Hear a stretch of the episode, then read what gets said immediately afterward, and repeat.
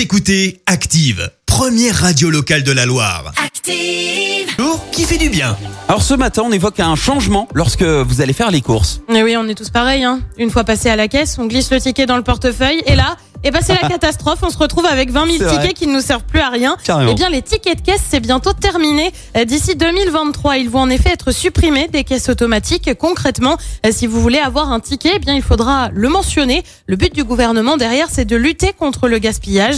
Alors, la décision est cette fois prise par l'exécutif, mais certaines grandes surfaces euh, n'ont pas attendu. Dès le 6 mai prochain, le groupe Système U ne proposera plus systématiquement de tickets. Carrefour n'en proposera plus non plus pour les achats de moins de 20 euros et à terme, ils devraient être délivrés à la demande. Euh, Pour info, l'impression de tickets de caisse en France, ça représente chaque année euh, 30 milliards de bouts de papier.